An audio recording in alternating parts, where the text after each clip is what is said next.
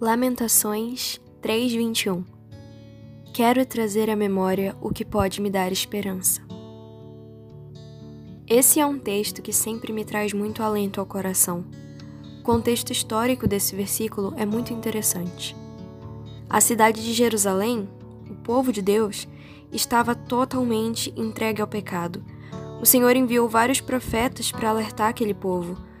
O interessante é que o povo pecava, o Senhor levantava um profeta que ia para conversar com eles e dizer: se arrependam ou vocês serão castigados. E então o povo ignorava o que o profeta dizia, e depois vinham tempos tão difíceis que faziam com que o povo se voltasse a Deus novamente para pedir perdão e endireitar os seus caminhos. Então Deus perdoava.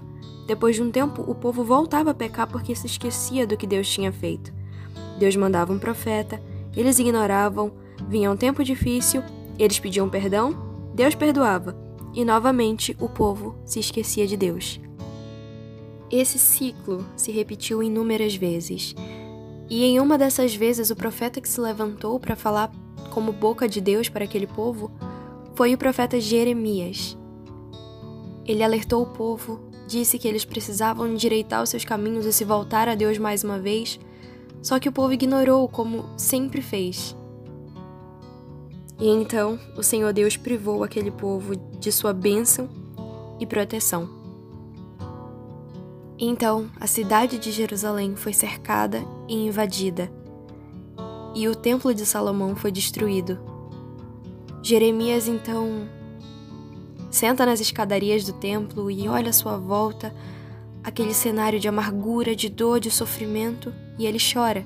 Ele é até conhecido como o profeta chorão.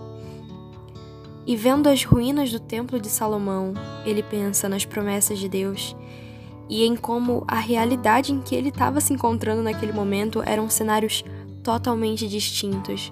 Mas então ele diz: Quero trazer à memória aquilo que pode me dar esperança. Pode ser que à sua volta nada esteja fazendo muito sentido, pareça um cenário muito distante do que Deus te prometeu. Mas eu te convido a trazer à memória o que Deus já fez por você tudo que ele já operou, os milagres. Você já viu o cuidado dele por você. Ele é o mesmo e ele não muda. Eu não me canso de dizer, porque é muito importante a gente lembrar que o nosso Deus é o mesmo e a sua fidelidade dura para sempre. Não importa o quanto nós somos infiéis, ele permanece fiel porque ele não pode negar-se a si mesmo. Apenas tenha esperança, pois Deus te ouve, Deus te vê.